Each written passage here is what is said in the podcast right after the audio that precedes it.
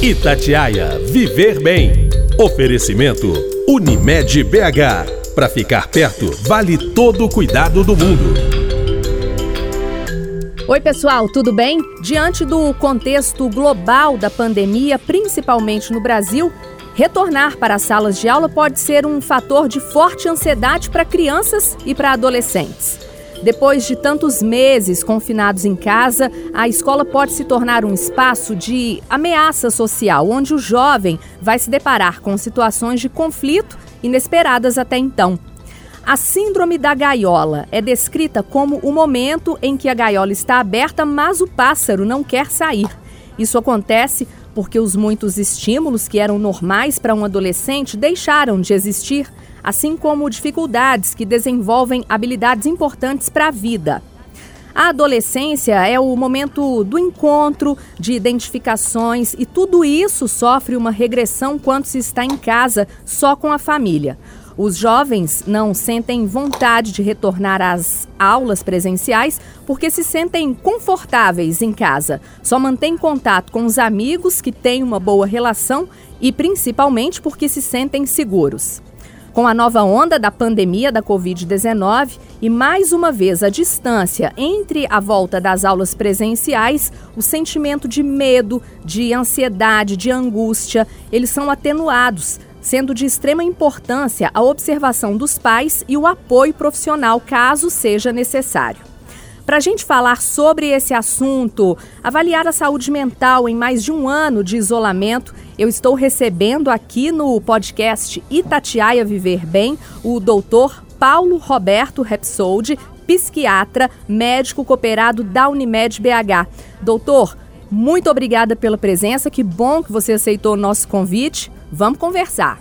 Aline, eu que tenho que agradecer por, tá, por retornar à família Itatiaia e poder é, junto com a Unimed, é, dar um esclarecimento à população belo horizontina, né, da região metropolitana de Belo Horizonte, de todo esse estado, Minas Gerais, que houve a Rádio Tatiaia, sobre esse assunto que está nos afligindo tanto neste momento terrível, né, de praticamente fazer daqui a pouco dois anos de pandemia e de isolamento social e de, e de tanto sofrimento com, doen com adoecimentos e mortes dos nossos entes queridos. Né?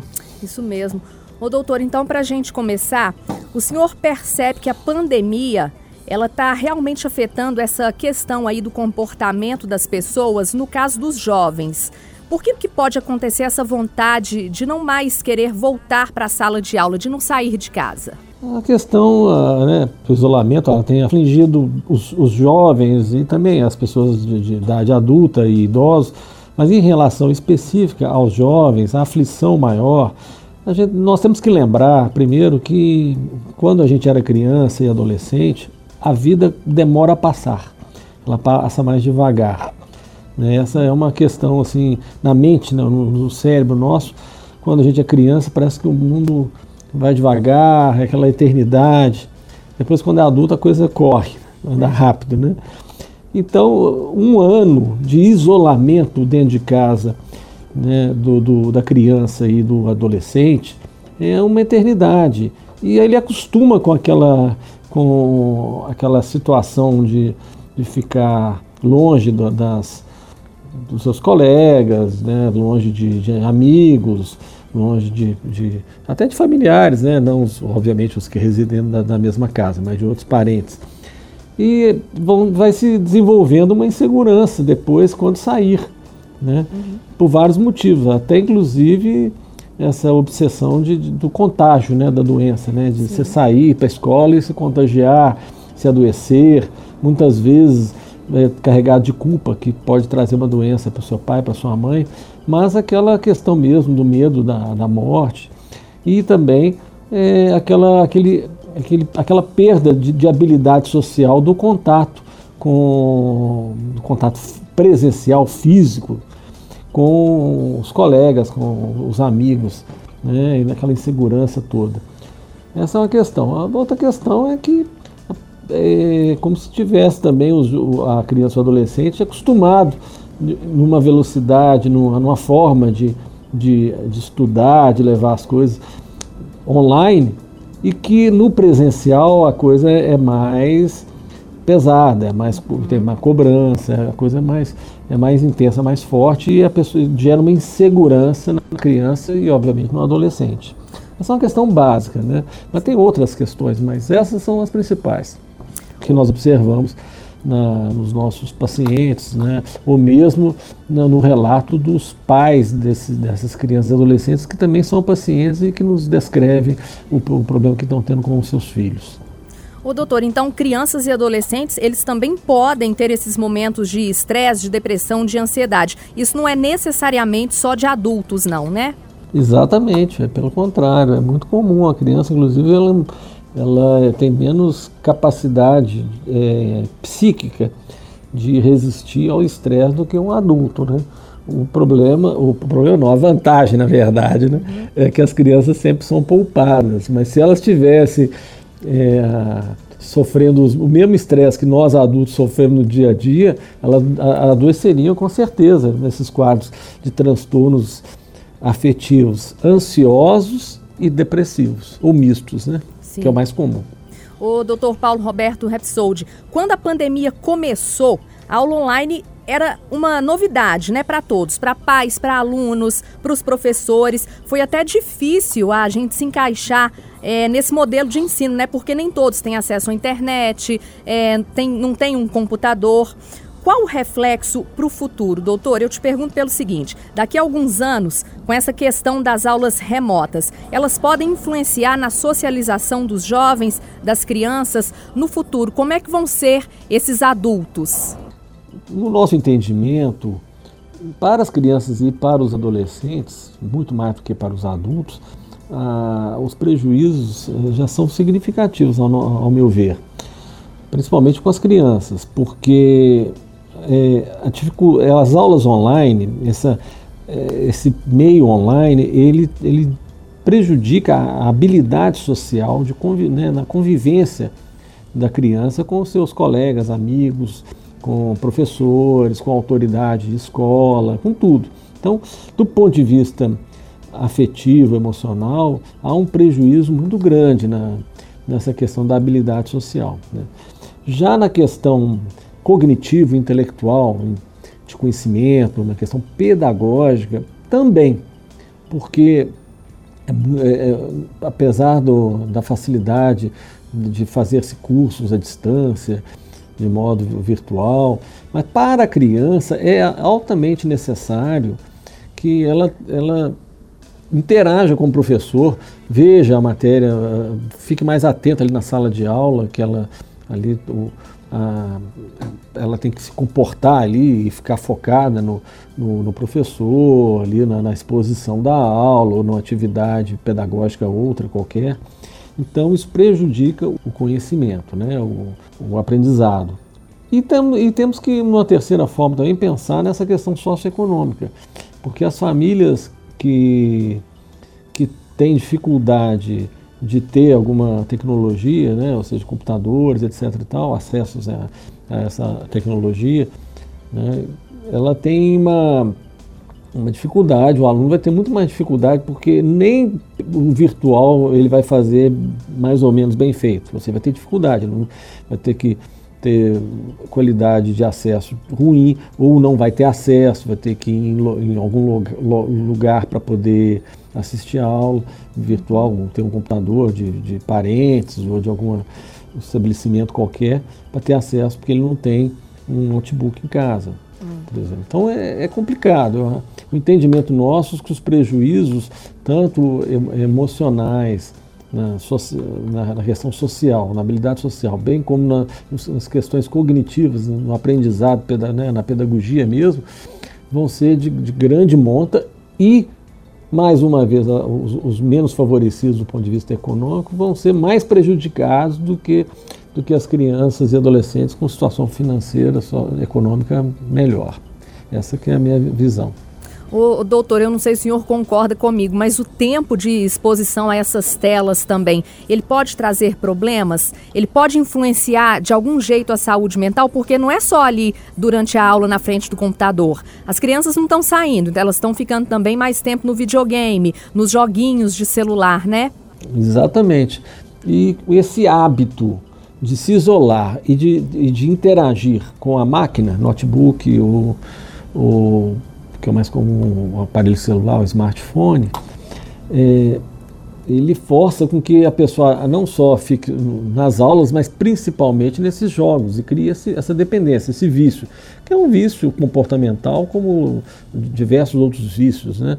E no sistema nervoso, ele é, no cérebro é a mesma circuito de neurônios, né? De, de estimulação nervosa que acontece no, nas dependências, inclusive dependências de substâncias psicoativas, conhecidas popularmente como drogas. Uhum. Então é muito grave. Além de outros prejuízos, né, que é o sedentarismo, que é a questão né, de, de, de, de olhar muito para a tela de computador, que causa prejuízos também à, à, à visão. Né? E tem assim, diversos prejuízos. Né? A natureza humana é primeiro é de interação social. É, o ser humano é um ser social, é um bicho que vive em, em, em comunidade, em bandos e comunidade. E a segunda e a outra questão é a questão que o ser humano também tem necessidade de, de somente criança e adolescente, de, de correr, brincar, Sim, se movimentar. Então isso prejudica, é, isso prejudica muito a, a saúde física mesmo, né? favorece a obesidade, aumento de colesterol, etc, etc. E nunca esqueçamos que essa, essa reclusão dentro de casa e não interação das crianças com seus colegas, amigos e, e autoridades ali do ambiente escolar, professor, diretor, é, porteiro da escola, cantineira, né? Isso é importante para ensinar, ensinar a criança a relacionar-se bem socialmente. Então ela está sendo privada disso quando está ficando só dentro de casa, com, na companhia dos pais né, e de algum irmão. Ô doutor, será que tem um jeitinho aí dos pais, até mesmo dos professores, né, remotamente, incentivar esse jovem a sair dessa gaiola, incentivar a voltar para a escola?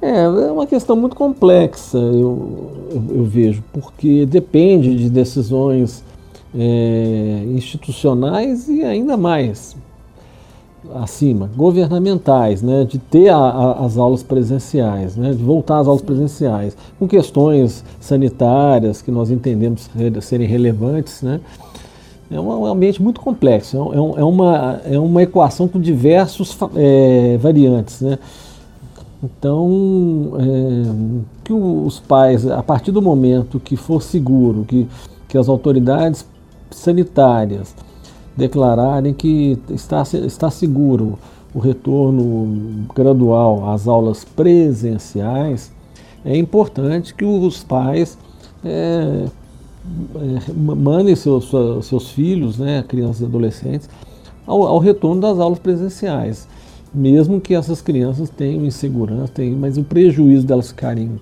isoladas em casa, podendo voltar à normalidade natural das coisas, né? que é ir à aula, assistir, brincar, conversar, né? interagir, é muito importante. Os pais eles não podem se omitir e, e aí tem uma questão, né? Porque alguns pais podem ter insegurança dos filhos irem pra, para as escolas retornarem às escolas, terem segurança deles adquirirem, a, a, contrair o vírus.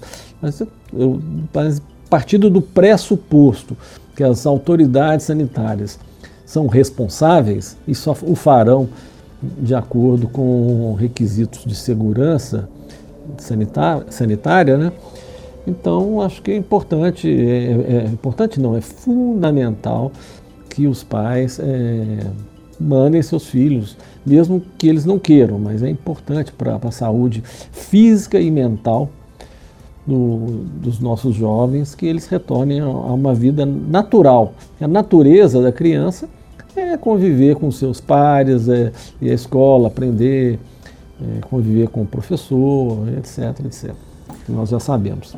Ô, doutor, tem coisas, né, que não tem mesmo como substituir. O contato social, ele é necessário em qualquer idade. Os idosos, eles também estão sofrendo, claro.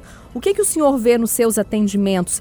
É preocupante é, a saúde mental de todos, mas esses públicos, os jovens e os idosos, eles estão sofrendo mais? É, são mais vulneráveis, né? Os jovens, porque estão em formação, né? O cérebro está em formação, então você cortou uma, um desenvolvimento psicológico natural e normal, saudável do, do jovem, que é criança e adolescente, de conviver socialmente, a escola, aprender, conviver com os vizinhos, brincar, na, brincar na, nas, no, no, nas quadras, na rua, brincar nos bairros. Já o idoso também é uma população mais vulnerável. O idoso apesar de ser adulto, o idoso, ele, a pessoa mais velha, bem mais velha, ele já começa a ter fragilidades emocionais, insegurança. O idoso isolado em casa, ele não, apenas, ele não está só isolado de conviver, sair na rua, ir no supermercado, na mercearia, padaria, no banco, ir na casa de parentes, mas também de receber. E principalmente o que nós vemos muito nos atendimentos é a, a tristeza que eles têm de não poder conviver com seus filhos e principalmente com os netos, é. que, que são a coisa que normalmente os nossos idosos, todo, todo ouvi, nosso ouvinte aí da Itatiaia sabe muito bem que o avô adora, o avô, avô, avó adoram ver, é. É, conviver com seus netos, tem um apego a eles muito grande. E esse é um sofrimento muito grande que eu, que eu tenho percebido com os meus pacientes mais velhos, de estarem distantes do seu, dos seus netos. E dos filhos, obviamente, do, de outros parentes, claro, né? Mas uma particularidade, assim, que eu vejo, assim, que, é, que sobressai é essa, é essa perda da convivência com os netos. Eles sentem muito isso. Isso é muito sofrível para, para, o, para a população idosa. Deixar de conviver com, com, seu, com suas famílias, ficarem isolados, né?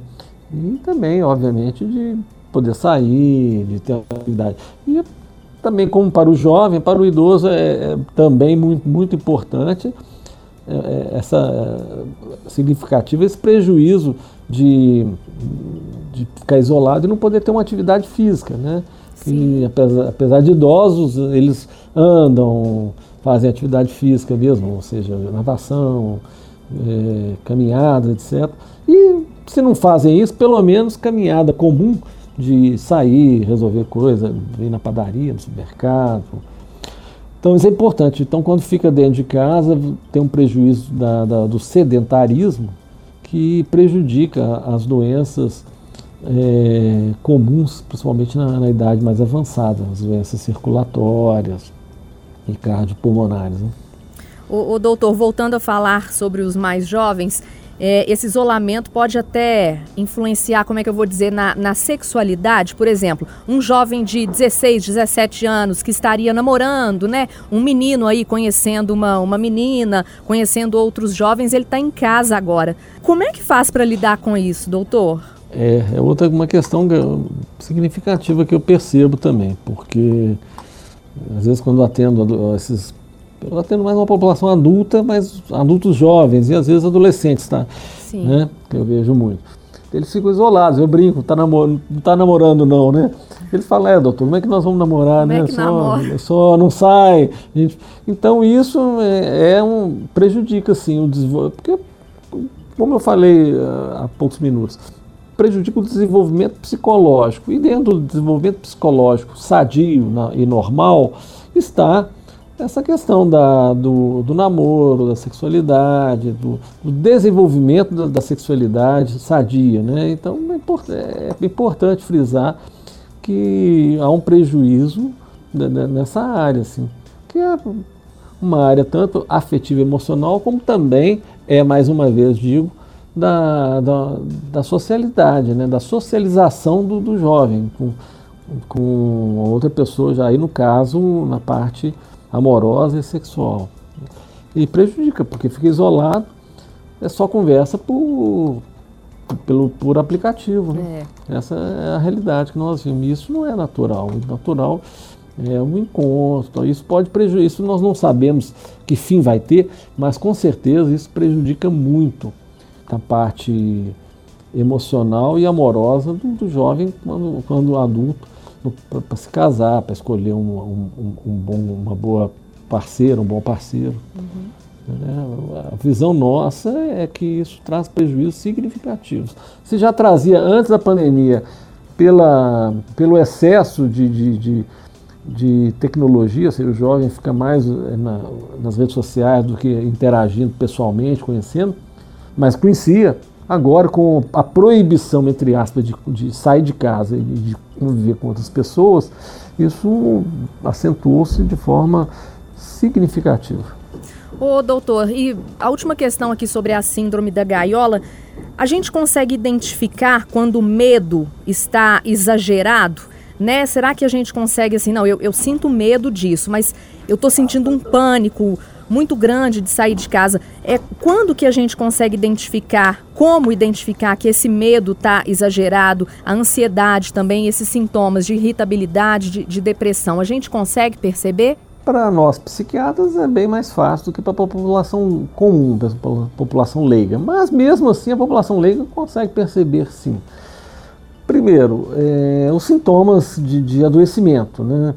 aquele quadro de, de angústia, tristeza, desânimo, irritabilidade, falta de paciência, dificuldade de dormir, alterações de sono, né, portanto, e alterações alimentares, vontade de chorar aparentemente sem motivo, né, é, essa apatia, isso, esse quadro de preocupação excessiva, né, aquela, aquela preocupação antecipatória aos fatos, de forma intensa, anormal. Né? Então, esses sintomas clínicos psicopatológicos, eles são perceptíveis e as pessoas falam, né? verbalizam isso. Agora, observamos também comportamentos assim na esfera da ansiedade, né, na aparência obsessiva, né? que é essa preocupação exagerada com contaminação, com limpeza. Né? Com a pandemia, é, acabou misturando o, as pessoas que realmente têm um toque, né, o transtorno obsessivo compulsivo, com as pessoas comuns que apenas estão preocupadas e, e, em se não contaminar, né? Então, preocupado com limpeza, higiene, etc. Mas é muito comum nós percebemos aquela pessoa assim que, que tem um discurso, uma fala é, reiterada e, e, muito, e muito focada só nessa questão de doença, de pandêmica, né? só de contaminação, disso, daquilo. Então, esse exagero, fica uma coisa exagerada. Então, é, é perceptível. Nós, psiquiatras, obviamente, somos mais treinados, psicólogos, psiquiatras são mais treinados a, a ver isso, a perceber isso, mas a população leiga pode muito bem perceber que seu familiar, seu amigo, seu, seu ente é, querido, né, está é, fora do normal. Ele, houve uma alteração mental e comportamental, ou seja, a pessoa tal, é, que antes era uma pessoa tranquila está ficando preocupada demais, uma pessoa que antes era estável está chorando por qualquer motivo, antes uma pessoa dócil, educada está irritada, nervosa, um pouco às vezes até hostil, agressiva verbalmente, uhum. uma pessoa que dormia bem, é, tranquilamente, assim, dormia umas 6, 7 horas por noite, não consegue dormir, ou dorme e acorda e fica sem dormir o restante da noite. Né? Uma pessoa que era ativa, está tá desanimada, mais apática. Então, é, são, são sintomas e sinais que a, que a gente tem que orientar para que as pessoas observem, observem em si e nos seus familiares, nos seus, nas suas pessoas próximas. Nós conversamos aqui no Itatiaia Viver Bem com o doutor Paulo Roberto Repsold, que é psiquiatra, médico cooperado da Unimed BH. Ele esclareceu alguns pontos sobre a chamada Síndrome da Gaiola. E na semana que vem eu volto com outro tema. Ô doutor, antes de eu despedir, deixa eu mandar um abraço para o senhor, agradecer a presença aqui, tá? Eu que agradeço, Aline, por essa oportunidade, a Unimed também. Muito importante é, esse espaço para esclarecer o público e pelo menos é, orientar, orientar a população para que possa identificar alguns sinais, sintomas de adoecimento mental nesse período de pandemia e que eles possam, assim que perceber que a pessoa está tendo algum adoecimento, procurar ajuda profissional. E talvez evitar o adoecimento, né? Tentar, né, nesse período tão difícil, mas que tem uma luz no fim do túnel, que é a vacinação da população, que acredito eu que na, até o final desse, desse ano a nossa população possa estar toda vacinada e, e podemos retornar gradualmente à vida natural. É o normal, é vida natural. Normal é uma, é uma coisa relativa, mas natural é a natureza humana, que é a, é a do convívio, da, do relacionamento presencial entre as pessoas, né? E que é muito saudável para a nossa saúde, tanto mental, mas que física também, porque o isolamento dentro de casa só favorece a, a, as doenças, principalmente também doenças físicas, não só psíquicas. Obrigada e até semana que vem. Tchau. Itatiaia Viver Bem. Oferecimento Unimed BH. Para ficar perto, vale todo o cuidado do mundo.